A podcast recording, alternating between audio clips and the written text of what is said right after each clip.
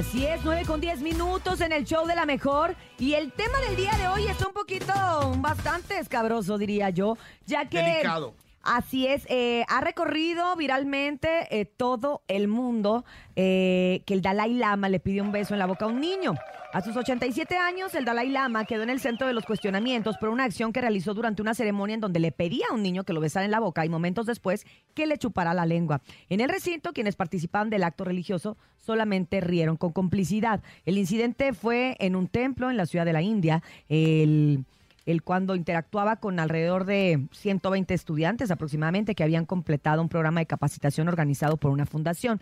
Este video obviamente, como lo dije al principio, se hizo viral rápidamente y Dalai Lama ya ofreció una disculpa en un texto publicado en su cuenta oficial de Twitter donde dice que su santidad suele bromear con la gente que conoce de forma inocente y juguetona, incluso en público y ante las cámaras, dijo en el comunicado.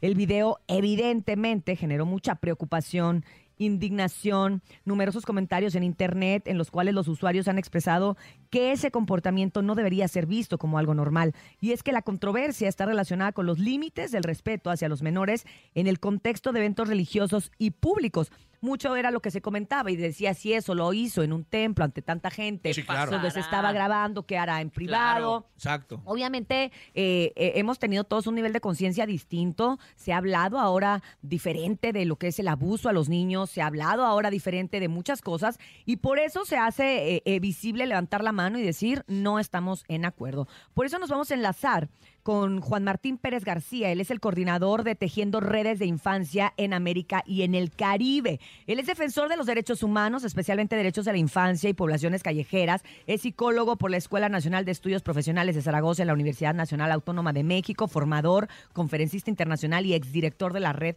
por los Derechos de la Infancia en México. Juan Martín, ¿cómo estás? Te saludamos con mucho gusto desde el show de la mejor. Buenos días.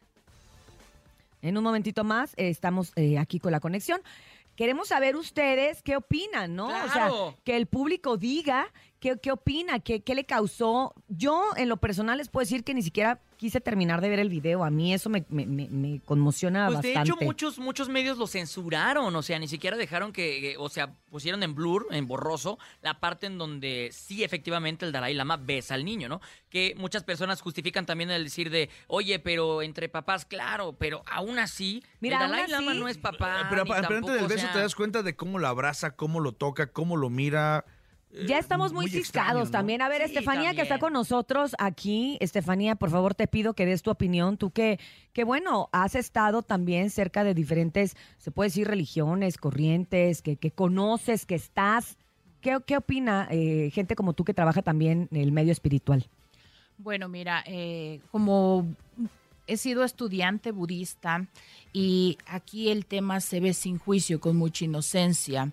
Eh, cuando tú haces algún acto, no lo haces eh, conscientemente, lo haces desde el subconsciente. Y cuando haces un daño, por ejemplo, es porque ya lo traes en el subconsciente tú no puedes ver que estás causando ese revuelo porque hay demasiado juicio. Entonces es eh, con el juicio de cada persona como lo puedes ver. Yo puedo ver a un hombre que, eh, bueno, está, está jugando con niños, sí, pero de, eh, también dependiendo de mis heridas, ¿sabes? Porque si yo tuve abuso infantil, voy a decir, eso no está bien, eso sí está bien. si a mi hijo pasó alguna situación en la escuela, sí, sí, sí. eres madre y dices, a mí no me gusta que eso le hicieran a mi hijo. Claro. Entonces, eh, desde esa lupa vamos a verlo así desde esa lupa, como tú puedes ver lo que pasa. Entonces, eh, pues es juicio de cada persona, es parecer de cada persona. Eh, lo que sí te puedo decir es que no hay una intención de maldad, como, como yo, yo no puedo hacer algo malo porque no está en mi cabeza. Exacto. No practico la maldad, entonces cuando yo veo mm. algo malo o lo experimento, digo, ¿por qué me pasó esto a mí? Yo, yo sería incapaz de maldecirte o de robarte. ¿Por qué me robaste a mí? Porque no está en mis principios robar. Entonces, saben, depende de cada, eh, los valores que tengan las personas, los sentimientos y sobre todo las experiencias de vida para que puedan hacer. Yo sí estoy muy en desacuerdo, la verdad. A mí no me importa si el Señor está como un santo. a, mí, a mí me dolió. Sí, a lo mejor mi experiencia no me lleva a tener un, un sano juicio, pero no me parece. Ahora sí ya está con nosotros Juan Martín Pérez García, coordinador de Tejiendo Redes en la Infancia de América Latina y el Caribe. Juan Martín, buenos días. Estamos eh, haciendo pues esta, esta plática, ¿no? También para que el público participe y nos diga qué opinaron de, de pues toda esta polémica que causó el Dalai Lama pidiéndole un beso en la boca a un niño. Pues eh, buenos días, gracias. Eh, pues, Buen día. que- Hola, hola, ¿me escuchan ahí? Claro, escuchamos perfectamente. Ah, perfecto. Este, bueno, gracias por la, la- la invitación a conversar. Pues miren, yo, yo creo que invitaría al público a que pudiera eh, pensar y hacer un juego mental, ¿no? Cambiemos al Dalai Lama y pongan al personaje que ustedes quieran. El Sí. señor Trump, Barack Obama, este, eh, algún funcionario, algún político o a su vecino de enfrente. Y pregúntense la reacción frente a ese hecho de una persona adulta frente a un niño de nueve años eh, que pide un abrazo y que en lugar de abrazo o además del abrazo eh, es forzado a dar un beso y además eh, a una humillación pública de pedirle que le chupe la lengua. Eh, claramente no es sostenible, o sea, no importa quién sea la persona adulta, es reprobable el acto, ¿no? Eh, y creo que tenemos que recordar que además de que es reprobable, porque estamos hablando de un adulto con un niño, y eso ya es reprobable, también es ilegal. O sea, las leyes que sirven como parámetro de convivencia y de regular la conducta social establecen que una relación de poder de una persona adulta frente a un niño es abuso y ese abuso tiene que ser limitado, porque de otra manera tendríamos que justificar todos los miles de abusos que suceden todos los días dependiendo de quién sea la persona y de su intención. Y creo que tendremos que ser muy cuidadosos con ello. Exacto. Pero Claro. sobre todo, tener presente que así opera el mecanismo de protección al poder y al abuso, porque así nos educaron. Desde niños y niñas nos educaron a que nuestro cuerpo no decidimos nosotros, decide el mundo adulto, decide cómo nos vestimos, decide a quién invitan a mi fiesta infantil, a veces hasta el eje temático. Eh, entonces, es normal que muchas personas piensen que somos exagerados, que estamos siendo desproporcionados, eh, pero habla también, por supuesto, de su construcción y de su cultura. Y también Ujú. el comentario, eh, haciendo la analogía para ver si logramos un poco eh, ser sensibles, es como si le pidiéramos a hombres machistas tomar posición frente a un acto de abuso de un hombre frente a una mujer. Pues es obvio que los hombres machistas van a encontrar una justificación en esa mujer para justificar al hombre agresor.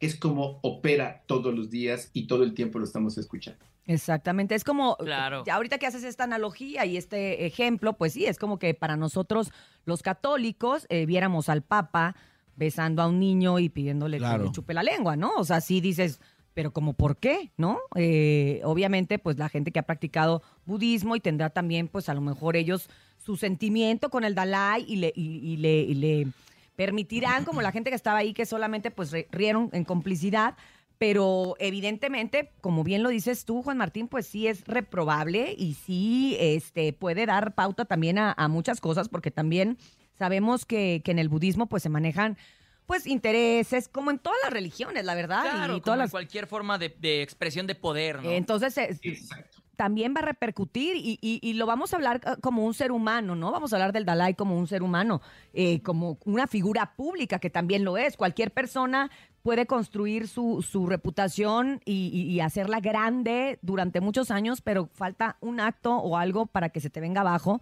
y va a ser muy importante saber qué va a pasar a, a- a raíz de, de este momento con, con el budismo y Fíjate con que el esto Dalai que Lama. tocas es súper importante. La pregunta es qué va a suceder. Lo que ahora tenemos, eh, y por supuesto sin pretender asumir una explicación total, pero tenemos al menos tres cosas que están sucediendo. Una gran indignación, afortunadamente, de muchas personas, Claro. eh, lo cual me parece fantástico porque hay que recordarlo, esto viene de las redes sociales donde hay una indignación masiva. Exacto. Segundo, hay una respuesta que pretende justificar como broma, que fue la declaración eh, absurda, la más vergonzosa que he escuchado, la de la Casa Tíbet ayer, es de verdad ofensiva.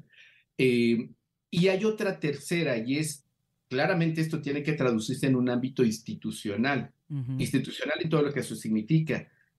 La iglesia tibeta, eh, budista y todo lo que está asociado con el tema del Tíbet, me imagino, creo que deben de tener algún tipo de normativa o institucionalidad y si están enraizados en la India o en varios países, deberán regirse por las leyes de, allá. Eh, de ese territorio. Eh, ese niño, está, el Estado hindú está obligado a protegerlo porque está en su territorio, porque es un ciudadano de ese país y tendría que haber actuado, no lo ha hecho, hasta lo sabemos. Eh, pero aquí viene entonces todo lo que acabamos de comentar de todos los intereses. No olvidemos que las iglesias son negocios. Las personas que están ahí, que profesan una fe, a veces se les olvida, pero son negocios. Hablemos para sacarlo tantito del budismo con la Iglesia Católica.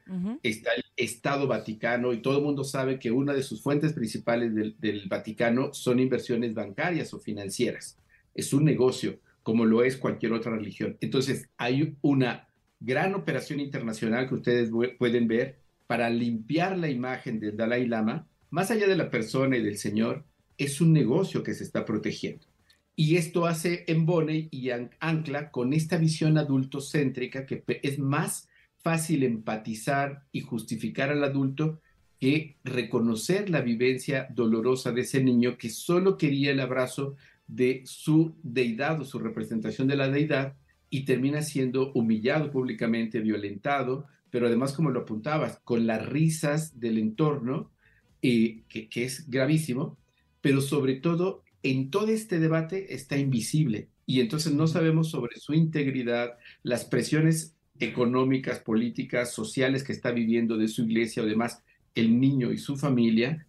Y es muy preocupante que seamos tan insensibles y solo estamos hablando del Señor, de su aporte, lo que haya sido, eh, pero que estemos olvidando que el hecho concreto tiene que ver con un niño víctima que necesita una respuesta. Oye, y hace, Hace un momento comentabas algo bien importante, Juan Martín, el hecho de que es una figura de poder, pero también sucede más cercano, ¿no? Cuando de repente en alguna fiesta familiar un tío quiere besar al sobrino y el sobrino no quiere y el papá lo tiene que obligar, dale un beso. O sea, estas figuras, esas expresiones de poder se reflejan incluso hasta en lo común, ¿no? En lo habitual. En la sociedad en la, que vivimos. actual. Efectivamente. Y mira, te agradezco que tomes este tema porque por supuesto que no está en nuestro alcance lo que va a suceder en la India y, y tristemente con este niño y el el, poder de la iglesia y, la geopolítica del Dalai Lama, pero esto que planteas es central. ¿Cómo lo llevamos a, nuestra vida cotidiana? ¿Cómo lo hago frente al niño, a la niña que tengo frente a mí, ya sea mi hijo, hija, nieto, alumno, alumna?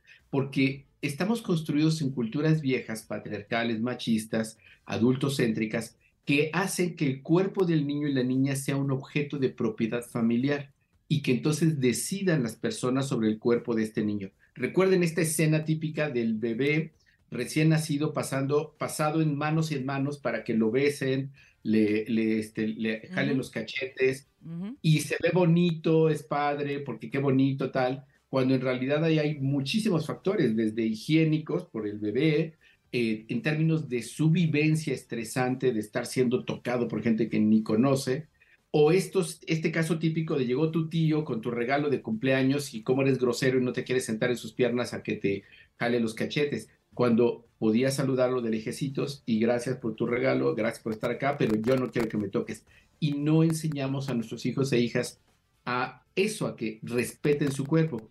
Cuando los abusan, cuando a otra persona abusa de los niños, particularmente pequeños, las familias se indignan, se enojan y dicen, ¿por qué no me avisaste? ¿Por qué te dejas tocar? Pues porque fue lo que me enseñaste. O sea, que todas las personas adultas podían tocarme y decidir porque valía más lo que decía mi tío, el, el abuelito, o, y hablo de hombres porque tristemente la mayoría son agresores hombres, eh, porque les enseñan y no se enseñan siendo niños que el mundo adulto decide sobre nuestro cuerpo, sobre nuestros pensamientos y nuestra, nuestro futuro. Exactamente, pues muchas gracias. Eh, de verdad que, este tema da para mucho. Estamos aquí tratando solamente de, exponer estas partes, de que, de que no sabemos, como bien lo dices tú, está fuera de nuestras manos lo que vaya a pasar con este niño que viene siendo lo más importante. Dejen ustedes allá que si el budismo, que si el Tíbet, que si el Dalai, que si el dinero, aquí hay un niño vulnerado y eso es lo que, lo que se siente feo porque evidentemente la reacción del niño no era una reacción